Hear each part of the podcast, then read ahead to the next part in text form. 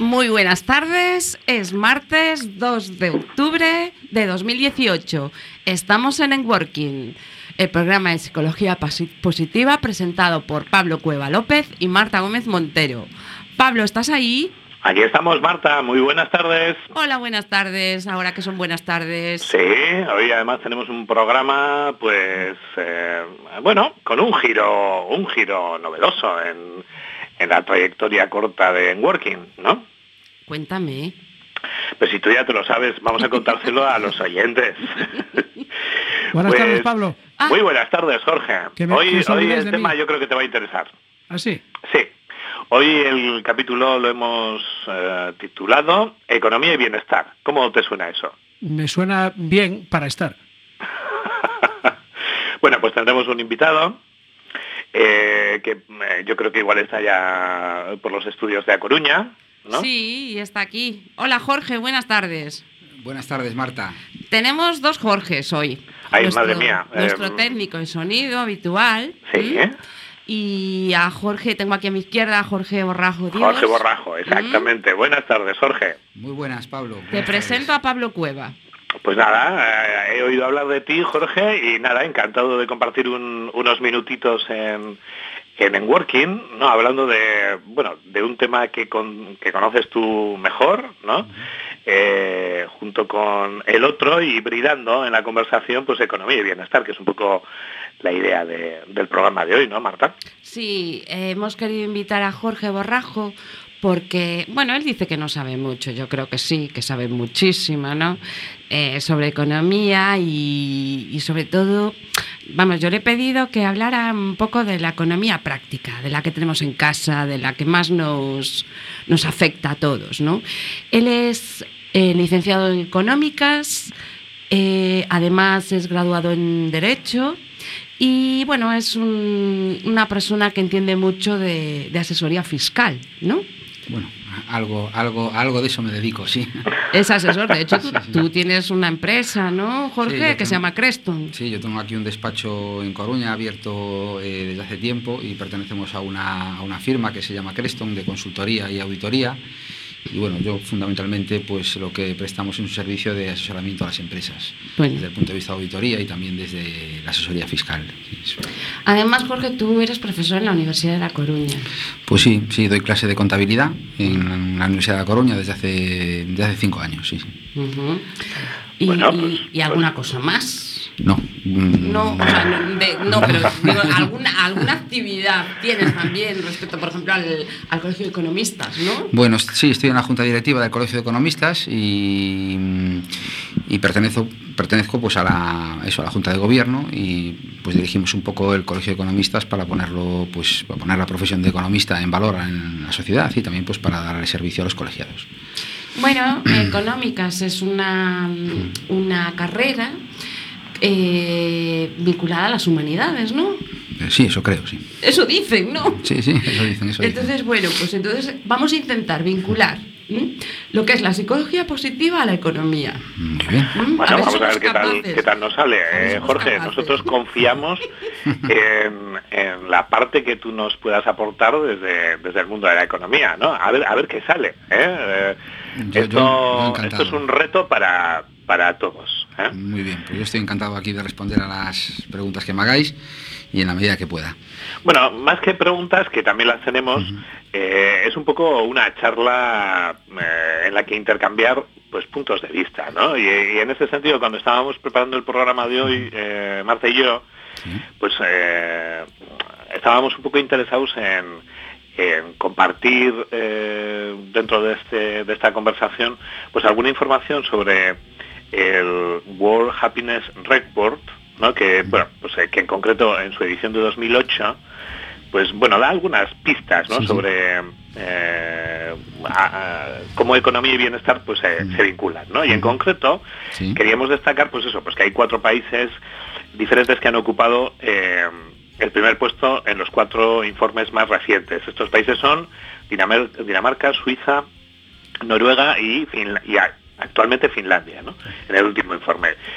Todos estos países eh, eh, tienden a tener valores santos en seis variables clave que respaldan el bienestar. ¿no?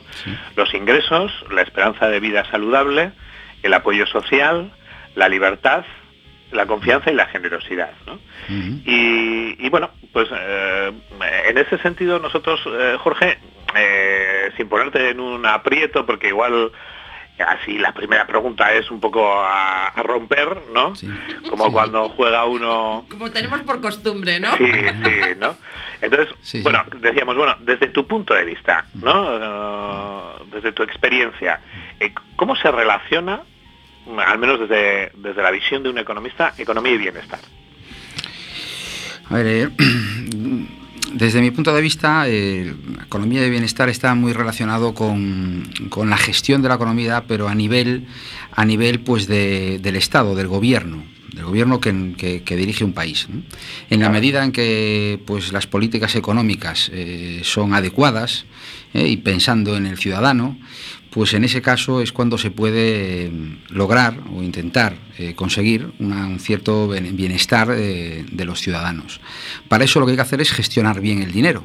Al final, de lo que se trata pues, en la economía, en parte, pues es esa buena gestión, una gestión eficiente, que permita eh, pues que el dinero eh, que el Estado mm, maneja, que el Estado tiene dentro de sus presupuestos, que al final es nuestro dinero, el que mm, proviene fundamentalmente de la recaudación impositiva, que esté bien gestionado y que esté pensado precisamente para conseguir ese bienestar social.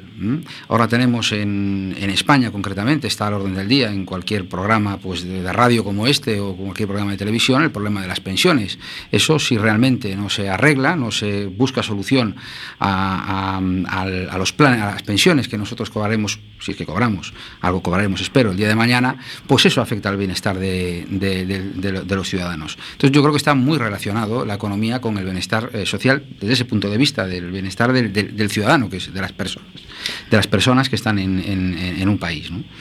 Claro, nosotros todo lo, vamos a enfocar, Jorge, eh, precisamente a al informe mundial de la felicidad, ¿vale? Pero claro, de números sabemos lo, más cercano. Entonces nos interesa que hoy en Networking hablemos de lo que nos importa a los ciudadanos de, a pie a nivel económico, es decir, la cesta la compra, esto, el, vamos a ver, cómo se mide económicamente el poder adquisitivo de la gente, ¿no? Para que después nos digamos, bueno, a ver, hay que activar muchas emociones positivas, pero vamos a ver, tiene que haber una base, ¿no? Hombre, sí, a ver, dicen que el dinero eh, no da la felicidad, eh, pero bueno, también dicen que eh, tranquiliza los nervios un poco. Y ayuda de y ayuda, de ayuda. maravilla. Ayuda.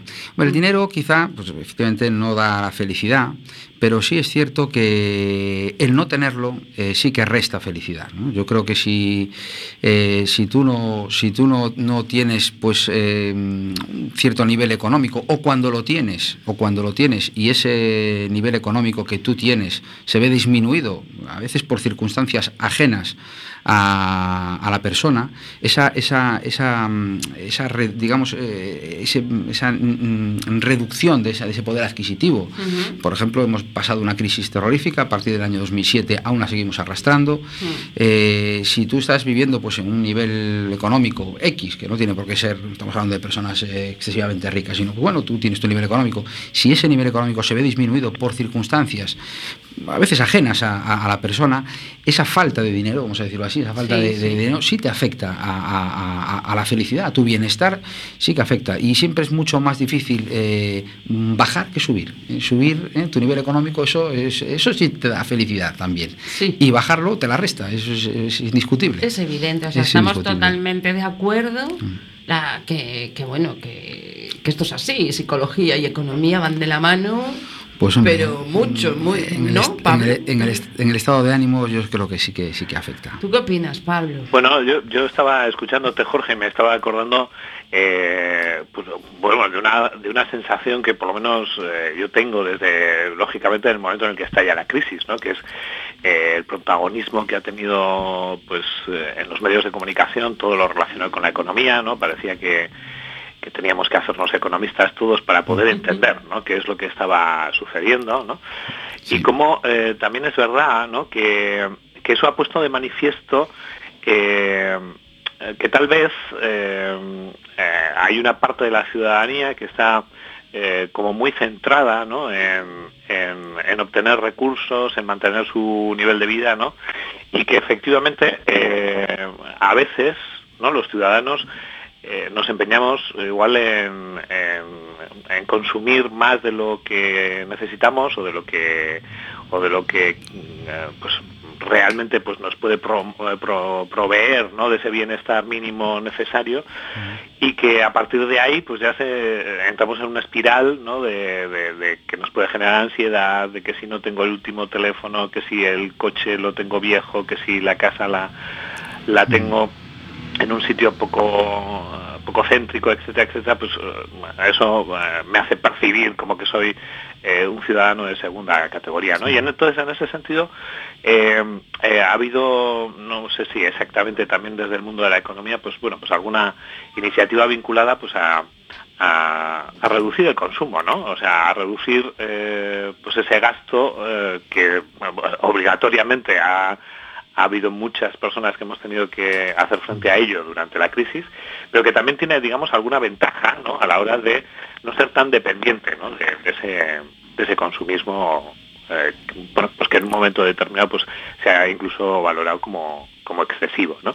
Eh, esto tú, tú desde el punto de vista de, los economistas, ¿cómo, ¿cómo, lo observas? Pues yo lo que pienso es que eso es, muy, muy simple lo que voy a decir, pero mm, porque sea simple no quiere decir que, no sea cierto. Y es que lo que no se puede es eh, gastar más de lo que uno ingresa. Y eso eh, mm, tiene que ser aplicable desde mm, a una simple economía familiar, de una familia, ¿eh? a una pequeña empresa, a una gran empresa, e incluso si sigue subiendo, pues a un ayuntamiento, a una comunidad autónoma o a un Estado como es el, Estado español. Entonces, eso es fundamental. Y lo que no se puede hacer es eso, gastar más de lo que uno tiene. Es cierto que para ciertas inversiones, para ciertos proyectos en la vida, tanto en la vida familiar como en la vida empresarial, hace falta recurrir a financiación, pero a una financiación en la que uno pues tenga algunas proyecciones de que va a poder pagar eso que pide. Entonces, eh, lo que no se puede eh, es, gastar lo que, no se, lo que no se tiene. Y yo lo que creo es que ahora mismo, en la situación en la que estamos, en la economía tal como está, eh, lo que tenemos que hacer los ciudadanos de a pie, las empresas también, lógicamente, sí, queremos que nos, perdona que te interrumpa, Jorge, pero queremos que nos hables de enfocada a las empresas, las pymes, Sí, a ver, en España... Y, las de, o sea, si quieres las de Galicia. En España, en España y, más concretamente en Galicia, el 90% de las empresas son pymes y de ese 90% el, el 90% también son empresas familiares. Entonces, pues eh, lo, que, es necesario es, eh, pues lo que, iba, a decir, que, no, que, hay que eh, ajustar los gastos a los, a, los ingresos. Hay que intentar pues, que esa, ese equilibrio exista, porque de lo contrario pues tendremos problemas económicos y esos problemas económicos al final nos afectarán también a, nuestra, nuestra, nuestro día a día. Y, y relacionado con la psicología y con la felicidad y con el bienestar, estar, pues también eh, pues es necesario el, tenerlo en cuenta eso. Es, francamente importante. Parece una, una, obviedad, pero es que, pero es que es, así, es así. No, no, y nosotros queremos mm, poner los pies en la tierra, porque no le podemos decir a nadie que trabaje intervención, o sea, trabajar mm. con personas, mm, intervenciones de psicología positiva, si es que no puede comer. O sea, eso es así. De hecho, hay, lo primero es la subsistencia. Hombre, eso es fundamental. Yo ya eh, parto de que, bueno, de que pues hay alguna, eh, por lo menos, pues las necesidades básicas están mm. cubiertas. Si ya no se nos está cubierto, pues entonces estaríamos en una situación ya pues, precaria y grave, que habría que intentar arreglar de alguna manera. Eh, y en ese sentido, Jorge, ¿qué recomendación nos harías a la hora de bueno, pues buscar eh, cuál es el límite de, nuestra capacidad de endeudamiento, tanto a nivel eh, particular de, bueno, pues de las familias, por decirlo de alguna manera, como desde el punto de vista de esas pymes, ¿no? que son mayoritarias dentro de nuestro tejido empresarial. ¿no? Vamos a ver, Pablo, mira, hay una cuestión, hay un concepto en economía, ¿eh? y microeconomía y en economía y en macroeconomía también, que es el presupuesto. Entonces, eh, poniéndolo mm, pues para, los oyentes y, simplificarlo, eh, pues un presupuesto es un, es un poco una, una, herramienta de planificación. Entonces, si nosotros tenemos una pequeña empresa, o una empresa familiar, o no tan pequeña, o incluso para la economía familiar, la economía doméstica de casa, pues si nosotros necesitamos dinero, lo que tenemos que hacer es un pequeño presupuesto de lo que vamos a ingresar y de lo que vamos a gastar. El remanente que nos quede, pues eso podrá ser una, podría ser un indicativo de, pues, hoy ¿cuánto podemos endeudarnos? ¿Cuánto vamos a tener que pagar eh, por ese endeudamiento y en, cuánto tiempo? Pues con ese nivel de ingresos y con ese nivel de gastos que tenemos, pues podemos más o menos aproximar eh, nuestro, nuestro nivel de endeudamiento. Sería una forma pues de, intentar calcular eh, el nivel de endeudamiento al que podemos llevar. Si no, a llegar. Si no hacemos eso, podemos endeudarnos y cuando, y cuando tengamos que pagar, pues no poder pagarlo. Y, el, concepto del presupuesto es, sencillo hacerlo, ¿eh? es sencillo. Lo que pasa es que la gente normalmente no lo hace. Incluso eh, eh, yo, yo audito, compañías no tan, no tan pequeñas y a veces le pides el presupuesto al año siguiente y lo tienen hecho, pero un poco a ojímetro. ¿eh? No lo, no forma parte igual de, de, pues, eh, de, una formalidad, tal vez, ¿no? No de un ejercicio de planificación. Sí. Pero es muy importante y se debería de hacer más y a, todos los niveles, ¿eh? incluso yo ya os digo, a un nivel de economía doméstica, de economía familia, de, una, de, un padre, una madre y sus dos, tres o su hijo. Sí, eso, eso evitaría que fuéramos optimistas lanzados, ¿no? Y pasáramos a ser optimistas inteligentes. ¿No es así? Mm, pues, pues sí, pues podría ser una forma de, definirlo, efectivamente. Después, vinculando la psicología, tendríamos una variable de control importantísima, ¿no? Para poder nosotros actuar y desempeñar nuestro día a día. Sí, sí, evitar y evitar, pues a lo mejor algún algún sobresalto y algún estado de estrés, ¿no? Que te pueda suponer el, pues esas, esas tensiones, ¿no? De, tesoraría, vamos a decirlo así. Es que en ese sentido, Jorge, claro, das una clave que, que no por sencilla deja de ser importante, ¿no? Porque eh, claro, esa planificación a veces eh, se tropieza de frente ¿no? con algunos cantos de sirena, ¿no? Eh, con el dinero fácil que muchas veces supone pues tener una tarjeta de crédito, ¿no? Y, la tentación es fácil, ¿no? Y, claro, pues en esos momentos, pues, bueno, de cierta ansiedad o de cierta, de cierto entusiasmo consumista, pues, pues claro, pues, pues esa, eh, claro, e-, ese tener la mente fría que supone, pues, pues bueno, pues el realizar una planificación y eh, seguirla, ¿no? Pues, pues lógicamente, pues, pues te puede generar problemas, ¿no? Sí, a saber apretarse un poco el cinturón cuando hay que hacerlo. Eso también, también es importante y no dejarse llevar, como bien dices tú, Pablo, de esos créditos al consumo fáciles que te los están poniendo pues poco menos en bandeja y que si te descuidas, pues de repente igual te encuentras con tres o cuatro más la tarjeta de crédito que te, pueden crear una cierta asfixia económica. ¿no? Entonces, pues, pues bueno, eso, eso al final te crea estrés y te crea esa infelicidad de la que hablamos y, y esa, ese nexo con la, con la psicología. En ese sentido... Eh, eh, Pablo, te voy a interrumpir. Sí, sí, interrúmpeme porque ya ves que hoy he venido muy hablador, Marta. la verdad que bueno, los estudios de Bilbao se salen, ¿eh? Los estudios de Working de Bilbao. Solo por una cuestión, es que se acaba de incorporar en el estudio eh, nuestro segundo invitado que vamos con el que vamos a hablar de más cosas, ¿no? Después, eh, según lo que teníamos estipulado para la segunda parte del programa, pero me gustaría que si le apetece participar y preguntarle cosas a Jorge o a ti mismo o a mí, pues ya tiene el micro abierto y saludarlo, presentártelo y presentárselo a nuestros oyentes. Hablamos de Gustavo Sánchez Rubal, ¿verdad? Sí. El mismo, el mismo. Pues nada, encantado, Gustavo. Eh, incorpórate a la conversación, vamos, como si estuvieras en tu casa. Muchas gracias. y Gustavo y Jorge se conocen. Sí. Uy, uy, uy. No, sé, no sé entonces qué buena carta de presentación traes, Gustavo. la, mejor, Pablo, tenemos una afición común que son las motos ¿eh? y hemos, ah, hemos rodado juntos en más de una ocasión. van por ahí los tiros. En los estudios de, de Quack FM, de La Coruña, en el programa en Working Hoy, se encuentran cuatro moteros. ¿Mm? Bueno, bueno, bueno.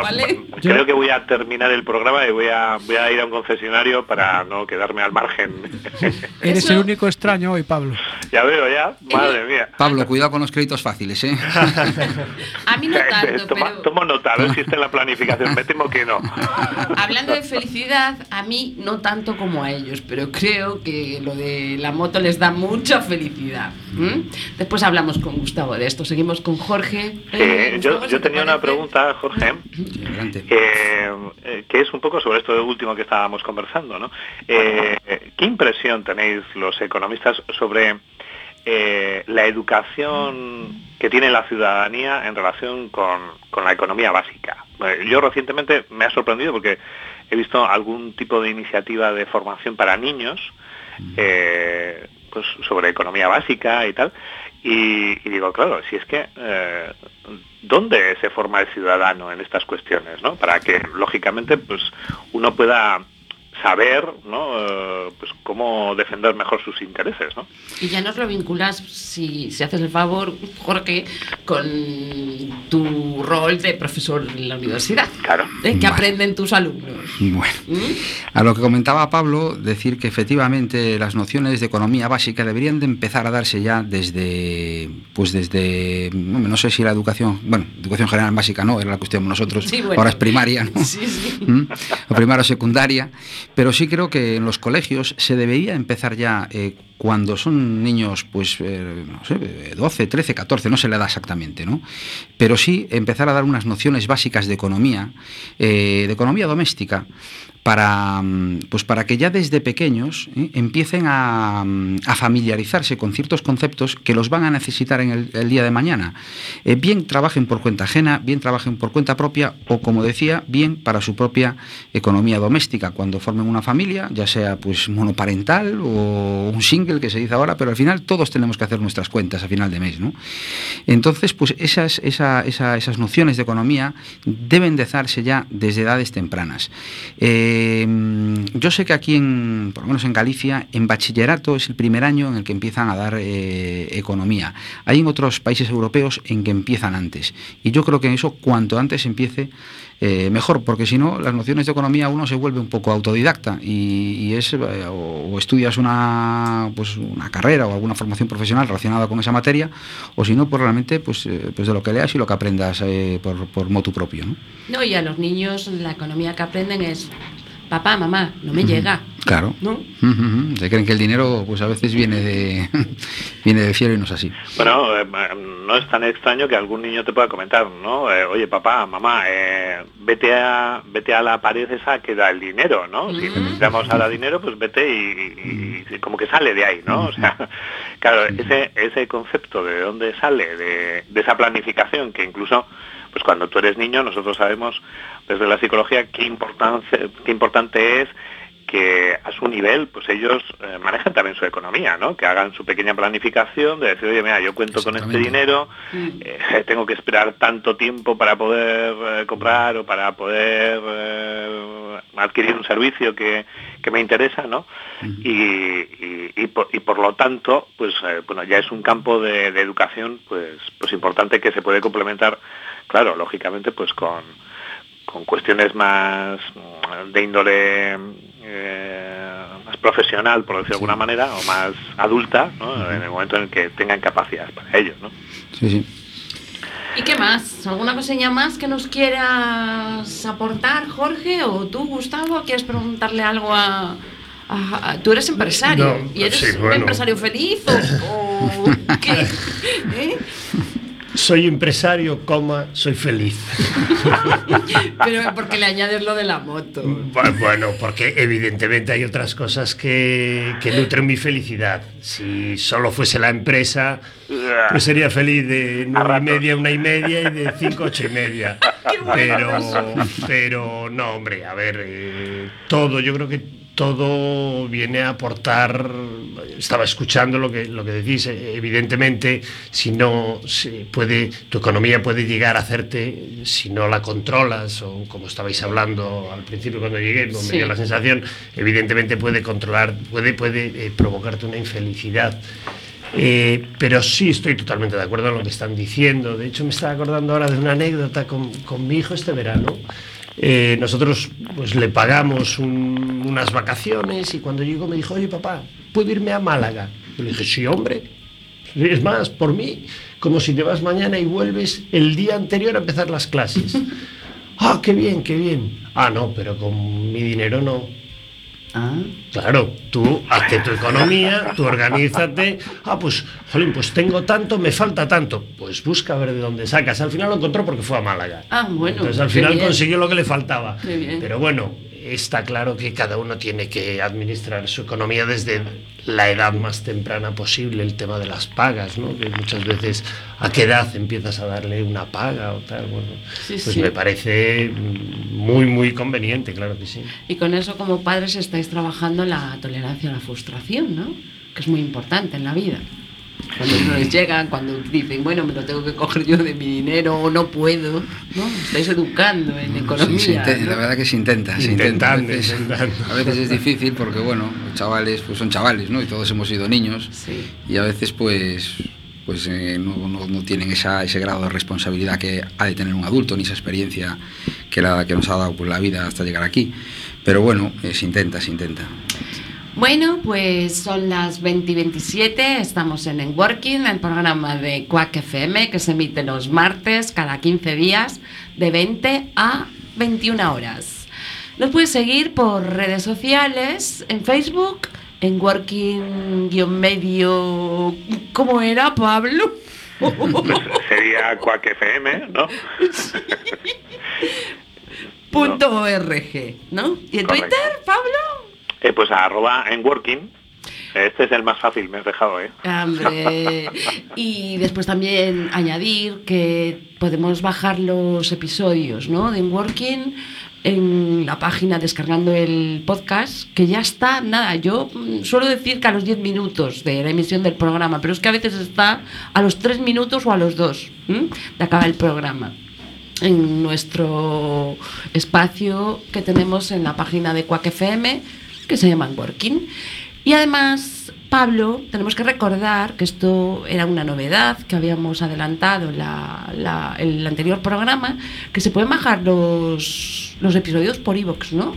Correcto, ya desde esta semana están eh, pues a disposición de todos los oyentes todos los episodios de la primera temporada y, y, bueno y los dos episodios que llevamos de esta, de esta segunda temporada, o sea que nada, eh, ahí pueden consultar cualquiera de los capítulos que se perdieron en Working.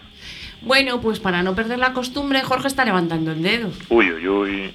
No sé si nos quiere preguntar algo, preparados que dispara, o nos quiere decir algo. Venga, pues Yo- nada, yo lo que sea. os voy a ofrecer mm, la opción de pasar un ratito feliz. Bueno, Ah, mira. ¿eh? ¿Y cómo lo vas a hacer, Jorge? Pues mira, el 7 de octubre, que es el próximo domingo a las 12 de la mañana, eh, en el Palacio de la Ópera aquí de La Coruña, si quieres acercarte, eh, Pablo, Pues, ya pues mira, muy buena ocasión para hacerlo. ¿ves? Eh, Pues hay un concierto gratuito, además, de la Unidad de Música de la Fuerza Logística Operativa. Eh, si queréis recoger las entradas, hasta el 4 de octubre se puede hacer en el Palacio de Capitanía de lunes a viernes de 9 a 2. El 5 y el 6 de octubre de 11 a 2 y de 6 a 8. Y el mismo día del concierto, el 7 de octubre, en la taquilla del Palacio de la Ópera a partir de las 11. Os recuerdo, el concierto es a las 12. Mm, La unidad de música de la Fuerza Logística Operativa va a interpretar todo tipo de música. No os penséis que es un concierto de música clásica al uso. No, todo tipo de música. Nosotros vamos a estar allí. Muy bien, pues dicho eso, que además, mm, Jorge, lo estuviste tú en tu programa, ¿no? Mm, Sí, lo estuvimos porque organizaron una concentración motera, Motorfax 2018, era la primera vez que la organizaban. Y bueno, tuvieron bastante éxito. Creo que el año que viene van a repetir. Y estuvieron aquí en, en el programa de, de Enboxes también, exactamente. que es los jueves. ¿m? Sí, puedo- se puede hacer Claro, publicidad. aquí. hombre, ya que, ya que tú en, en Enboxes hiciste una publicidad sobre el curso que di en el Centro Comercial Los Rosales, ¿eh? y lo recordaste. Pues nada, Hola, justo es devolverla, Marta. Pues nada, eh, ya sabéis, podéis escuchar el programa de Motor Líder de Audiencia en su franja horaria en boxes los jueves de 11 a 12 de la noche en cuacfm.org barra directo o si no, después descargas la, el podcast y, y, ya está, a cualquier hora, lo escuchas cuando te dé la gana. Como hacen Jorge y Gustavo, que después siempre me critican en el Facebook, además. bueno, vamos a, a cerrar un poquito la temática de economía y bienestar aunque bueno, no para siempre. Esperamos tenerte aquí, Jorge Borrajo Dios, en otra queráis, ocasión, porque cuando, bueno, queráis, yo vengo encantado. te queremos dar las gracias por atender nuestra llamada. Bueno, no solo nues- nuestra llamada, sino que encima dijiste, me acerco al estudio, José Claro, Carlos hombre, de la faltaría, Zapateira. faltaría ¿Mm? más, yo encantado de venir. No sé si quieres añadir algo o hacer una conclusión que nos queda así como flash. No, Para- yo, pues nada, eh, agradeceros la invitación. Eh, tenéis un programa que creo que eh, pues eh, reporta a, a los oyentes unas grandes, sensa- una- unas grandes eh, sensaciones, sí, sí, sí. Yo creo que sí, ¿no? Lo de la psicología positiva y además unido con la economía me parece una, una gran idea. Y nada, por mi parte, pues poco más que añadir a, a lo que he dicho. ya. Eso te iba a decir, Jorge, porque eh, gracias a ti nos hemos podido introducir hoy por primera vez, si no recuerdo mal, en, en- en un campo como la economía, en el que, pues, pues, claro, pues hay también cosas que desde la psicología se pueden aportar, ¿no? Y, y es un espacio de encuentro, ¿no? O sea que haremos más. A lo mejor, oye, pues ahora que está muy de moda o se están promocionando mucho las, los dobles grados y las dobles titulaciones, quien dice que en la Universidad de La Coruña no promueven un grado en economía y en psicología. Igual, Oye, pues- pues tendría éxito, ¿eh? Estaríamos encantados de que lo hubiera. Bueno, Jorge. ¿te quedas con nosotros? Por supuesto, me voy a ¿Sí? quedar aquí con Gustavo y con- Genial, vamos contigo, a hablar un poco de motos y de emociones positivas. Pues, pues estupendo, yo encantado, aquí me quedo. Pues vamos a hacer una pausa. Jorge nos va a poner una canción muy peculiar que después explicaremos por qué la hemos elegido. Yo me puedo quedar, ya que vais a hablar de motos. Tú no te vayas.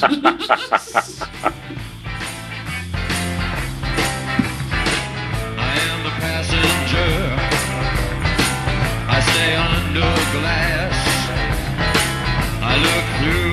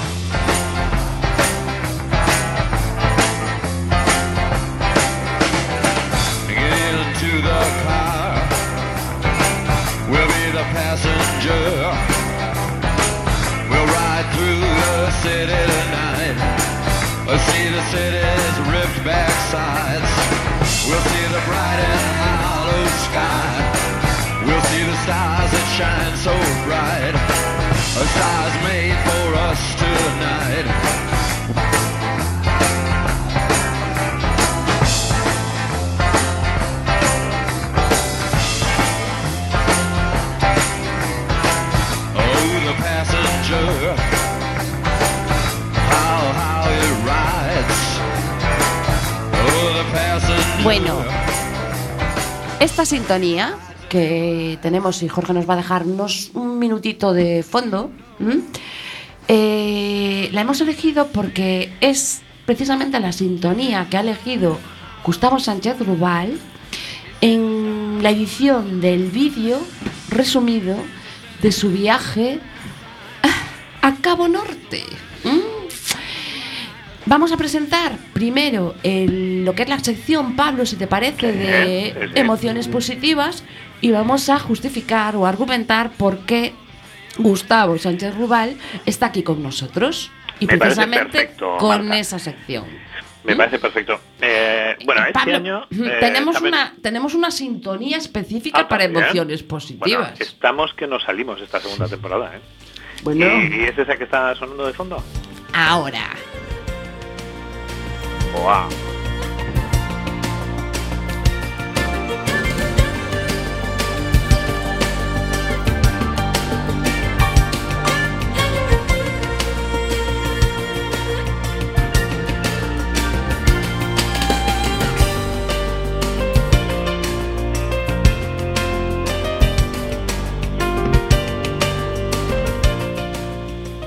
Bueno, ya está. Esta es la sintonía. Qué bonita. Eh, dime si ha tenido que ver algo nuestro Jorge en ella. como siempre. ¿eh? Ya, me lo y nuestro psicólogo favorito. Te voy a decir una cosa, Marta. ¿Mm? Eh, a la hora de presentar la sección esta nueva de emociones positivas, que, que, bueno, nos nuestros oyentes ya saben que eh, este año un poco la intención que tenemos es introducir secciones en Working con la idea de aterrizar, ¿no? O sea, de, de poner ejemplos eh, prácticos de la vida cotidiana. Y hoy, fíjate, eh, hemos hecho en Working, estamos haciendo en Working, hablando de psicología positiva aplicada con dos economistas, ¿no? No. ¿Qué tal? No, Eh, No, Gustavo con no, dos Gustavo empresarios, no es perdón, eh, perdón, perdón. economista, pero bueno, entrena mogollón en economía. Sí, pero me refiero si que... tiene una empresa, seguro. no queda más remedio. Eso sí que Me, es un máster. me refiero Una- que una no- empresa y una familia. no son psicólogos, que la, que la psicología positiva se aplica y la puede aplicar cualquiera. Y esta es un poco la idea de, de la sección, ¿no? Claro. Eh, hablar de experiencias, en este caso Gustavo Sánchez Rubal, eh, pero experiencias que generan emociones positivas. Y, entonces, un poco el mensaje a toda la gente que nos escucha de que esto no es una cosa que está vedada a los profesionales, a la gente experta en psicología. No, no, no. Esto está al alcance de cualquier persona, ¿no? Y Gustavo nos va a dar una serie de claves en relación con esa experiencia de ese viaje en moto, en solitario y rumbo a Cabo, a Cabo Norte que, que realizó en 2017. Bueno, perdón, yo, si, si me perdonas, yo Perdonado. os voy a contar mi experiencia y las claves las sacáis vosotros.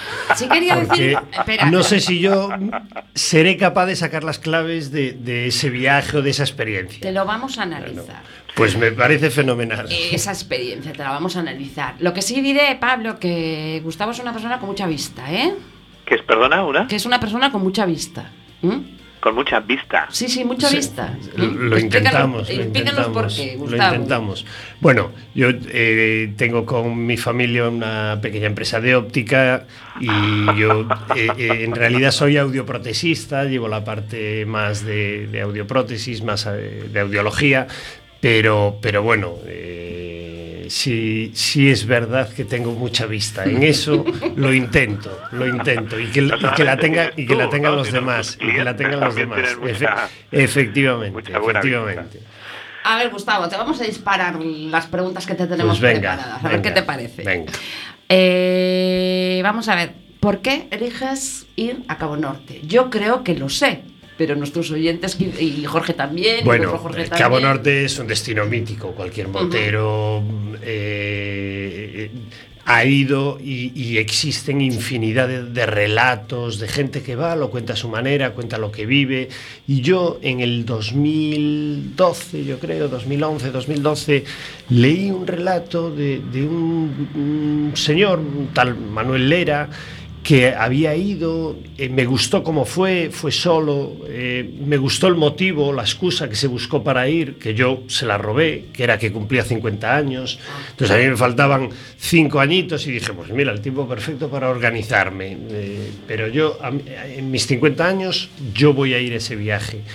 50 años es una edad clave, o lo fue para mí, es un poco el, eh, la mitad de una vida, es eh, cuando eh, hay muchos cambios en tu vida, entonces, no sé, es como un para y, y una mirada atrás. Entonces, esa era mi intención inicial cuando yo decidí ir a eh, hacer ese viaje.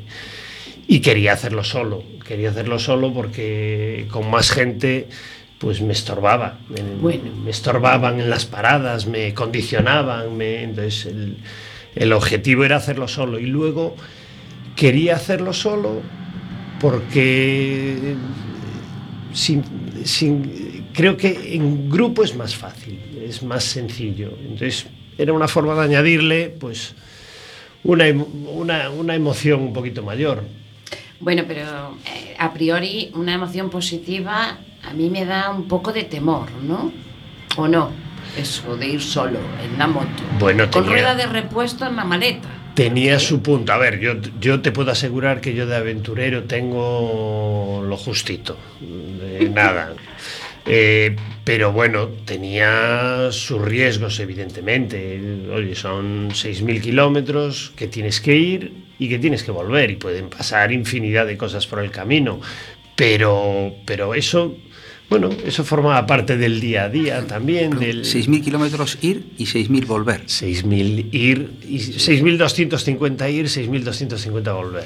Nosotros te seguimos por Facebook, porque Sí. además decíamos, así todos los que sabíamos que te ibas a, a Cabo Norte, decimos, vamos a, a seguir a Gustavo, que vea que estamos ahí. Y era impresionante. Lo que queremos, Gustavo, es que nos cuentes cómo es el trayecto, porque, claro, nosotros esto, yo te, después de que, vin- de que volviste, yo te vi, me contaste cosas y la cara de felicidad era impresionante. Pero yo quiero saber, y nuestros oyentes quieren saber, cómo e- fue ese trayecto, cosas que te has encontrado y cómo se transforma todo esto en, en una emoción positiva. ¿No, Pues- Pablo? Es lo que queríamos Sí, saber. sí, claro.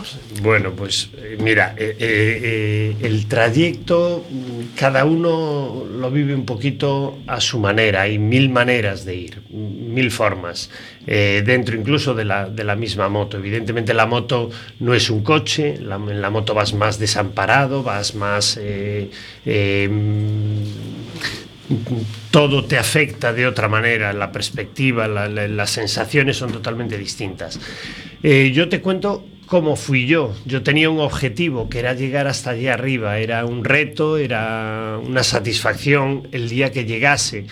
No sabía realmente que la satisfacción iba a ser tan grande.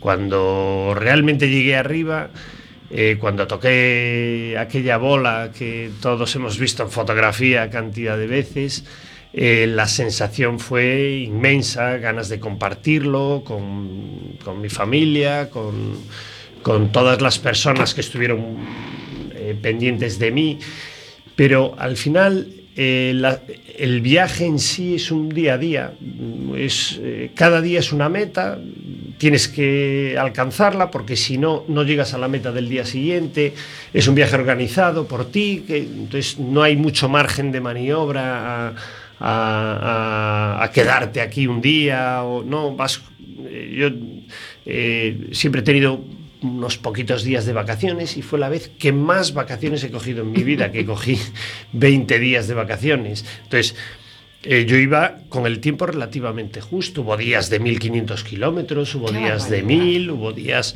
de 300, pero que estuve en la moto más horas que el día de 1500. Entonces, hubo de todo. Pero es una obligación coger la moto, no es ya el decir, bueno, ¿cuánto me apetece hacer 1500 kilómetros, no? Mm, Era una obligación. Pues había sí, ahí, había ahí. días que era una obligación. Había que llegar.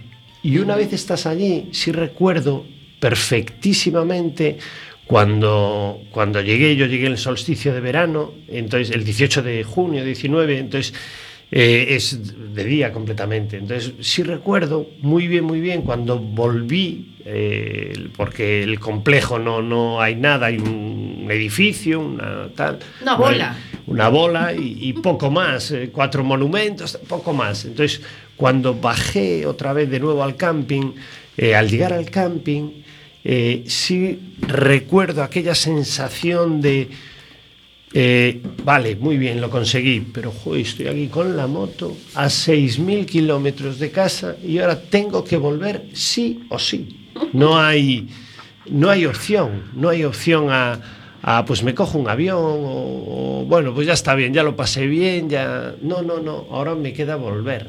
Y, y, bueno, En, en ese pues, sentido, Gustavo, eh, tengo una duda. Yo eh, ya ha quedado bastante claro que no soy motero, ¿no? Entonces hay muchas cosas que no puedo, eh, no he vivido, ¿no? Pero sí he sido eh, maratoniano, ¿no? Y entonces eh, en el maratón se habla del muro, ¿no? Sí. Eh, de un momento en la carrera en la que pues ya el cansancio se hace pues pues muy grande, ¿no? Sí, Y, y entonces automáticamente te viene la, el pensamiento de ¿qué diantres hago yo aquí? sí. Estoy sufriendo como un perraco, me queda todavía eh, una hora de Sí. sufrimiento, pero no paro. ¿no? Eh, ¿Tú tuviste durante alguna ocasión durante el viaje una sensación parecida, similar?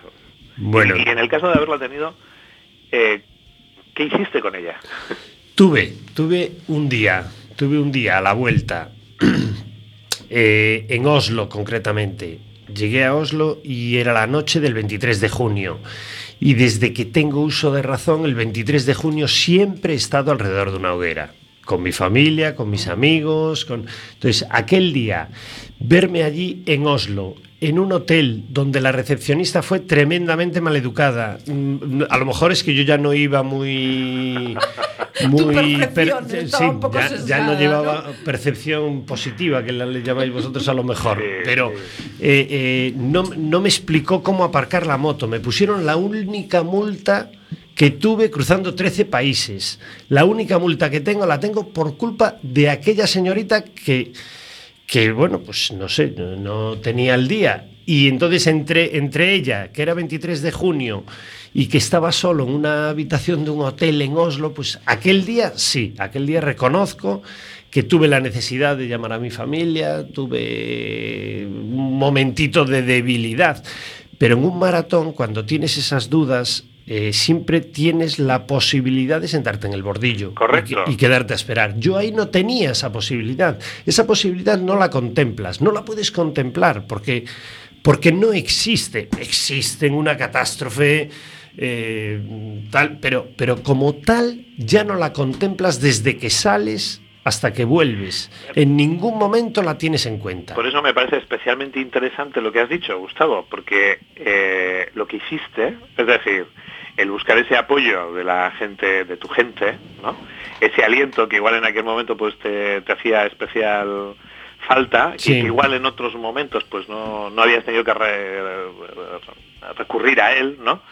Eh, bueno, pues te llevó a, te ayudó a, a seguir. pues, sobrellevar el- pues en, en cierta manera sí, en cierta manera sí. Recuerdo la conversación con mis hijos además y en cierta manera pues sí, me, me, me alivió un poquito, sí, sí, sí que es verdad.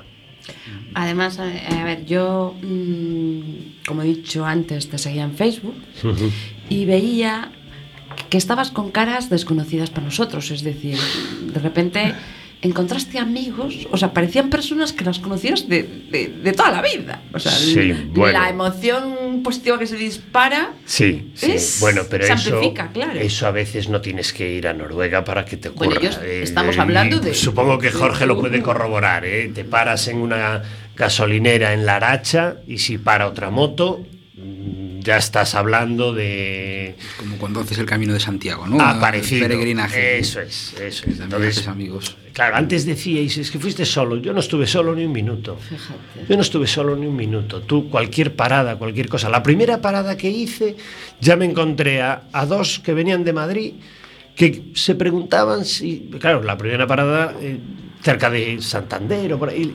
Y me encontré a dos que venían de Madrid que ya preguntándome, indagando que si era mejor para ir a Galicia seguir por la costa o cruzar los picos de Europa y entrar por León. Claro, tardamos 15 o 20 minutos allí en explicarle las diferencias de ir por un lado o ir por el otro. La segunda parada que hice, me encontré a dos que venían del- de Londres, que eran de Lisboa, que me invitaron a una concentración que hacían ellos dos de motos en Lisboa en septiembre, que si iba a volver para la concentración, o sea, que si me iba a dar tiempo a ir a Cabo Norte y volver para estar en septiembre en Lisboa.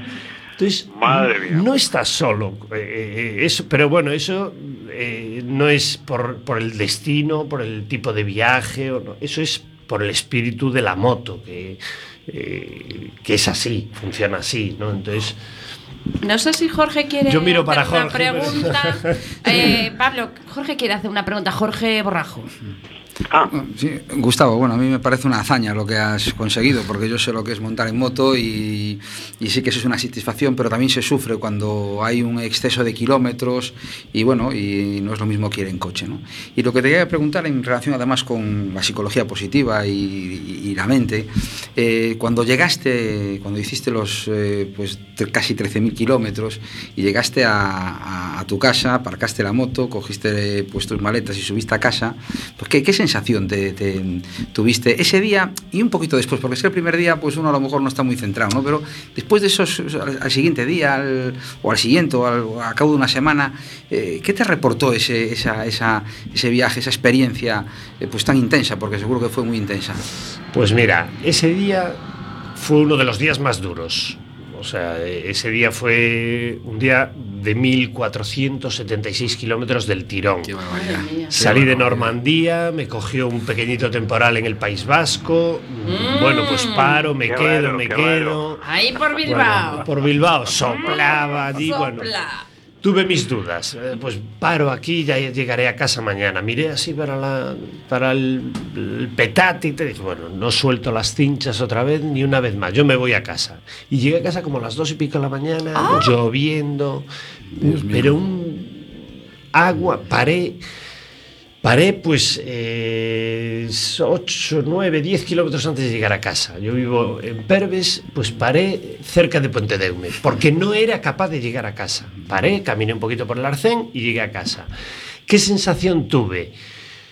Eh, este viaje no me ocupó 19 días nada más, este viaje me ocupó muchísimo más, este viaje fueron años de planificación, años de organización, fueron, fueron muchas, muchas cosas. Durante mucho tiempo estuve relativamente centrado en él, me, me ocupó mucho tiempo.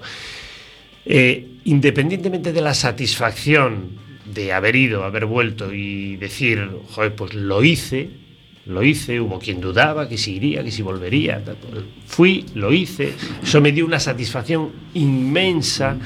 Eh, tuve la sensación de que casi todo en la vida, si lo intentas y le pones empeño y ganas y te reporta algo, evidentemente, Propósito, propósito, una de las vías que recomienda Sí. Martín Seriman, ¿no? Sí, Y sí. sobre todo eso que has dicho de antes, durante, después. Efectivamente, tú tienes que disfrutar, no solo, lo- si centras este viaje en los 19 días, a mí me da pena, no es crítica ninguna, eh, en absoluto, pero me da pena a veces cuando oigo gente que hace este viaje organizado, tal día, tal hora, en tal sitio, y yo te llevo. Bueno, no Eh, todo el mundo es tan valiente.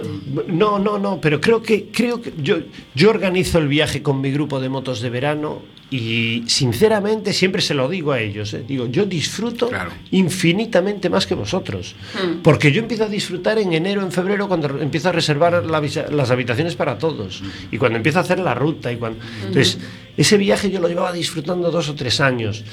Y sí recuerdo la satisfacción de, de haberlo conseguido, pero también recuerdo mm, un puntito no tan dulce, un pelín más amargo de ¿y ahora qué?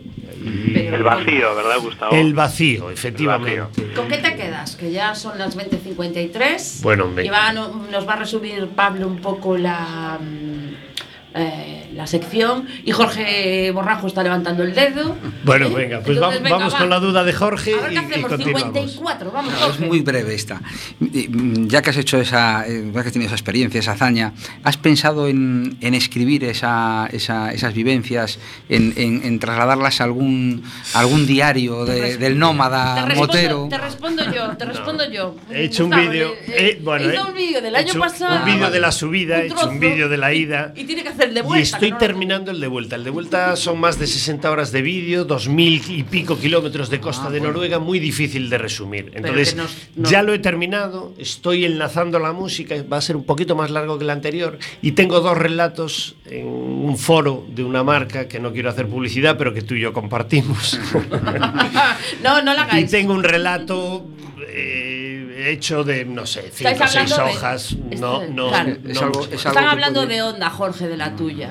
¿Eh? La misma, la misma. La misma, ¿eh? Creo que es Bueno, una marca venga. alemana. 55, 55. Os quedan dos minutos. Venga, conclusiones. Bueno, Pablo, eh, eh, emociones yo- positivas y trayecto no es tan bonito, pero el recuerdo que perdura es un recuerdo de emoción positiva, ¿no? Bueno, lo, lo que está claro para mí eh, es que Gustavo nos ha dado testimonio pues de, de que vivir las emociones positivas está al alcance de, de cualquier persona, que eh, hace dos cosas. Una, trabajarse su ilusión, trabajarse Ujú. su meta, Sí, sí. ¿no? Y entonces, cada uno de los instantes en los que, aunque no esté de viaje, eh, Gustavo ha estado preparándolo, eh, ha tenido, digamos, esa presencia de emoción positiva. Eh, y luego que esto tiene también una parte de incertidumbre, que, que cuando uno completa una meta, se queda un poco vacío, esa sensación amarga de la que decía, que lógicamente quiere decir pues que lo ha conseguido y que ahora tiene pues ese vértigo de decir, bueno, ¿cuál es la siguiente, no? Pero que, que ese es la- el juego de las emociones positivas. Seguiremos hablando de emociones positivas y hoy fue un poquito un flash. ¿m? Gracias Gustavo por estar aquí, vosotros, tu a experiencia, vosotros, porque fue una encantado. experiencia personal. Gracias Jorge Borrajo. Encantado de ¿Mm? venir. Te- os esperamos más veces. Y a nuestros oyentes los Marta, emplazamos hoy, para el hoy día ha sido el, el 16. capítulo de las tres Gs. Eh, ¡Ay! ¿Por qué? Dos Jorges y Gustavo. Ah, claro, claro, claro que sí. Bueno, ya nos vamos hasta el 15 días. próximo martes. Pablo, un besito muy grande para Bilbao y para ti. ¿Mm? Un beso para todos. Hasta el martes 16. Síganos en redes sociales.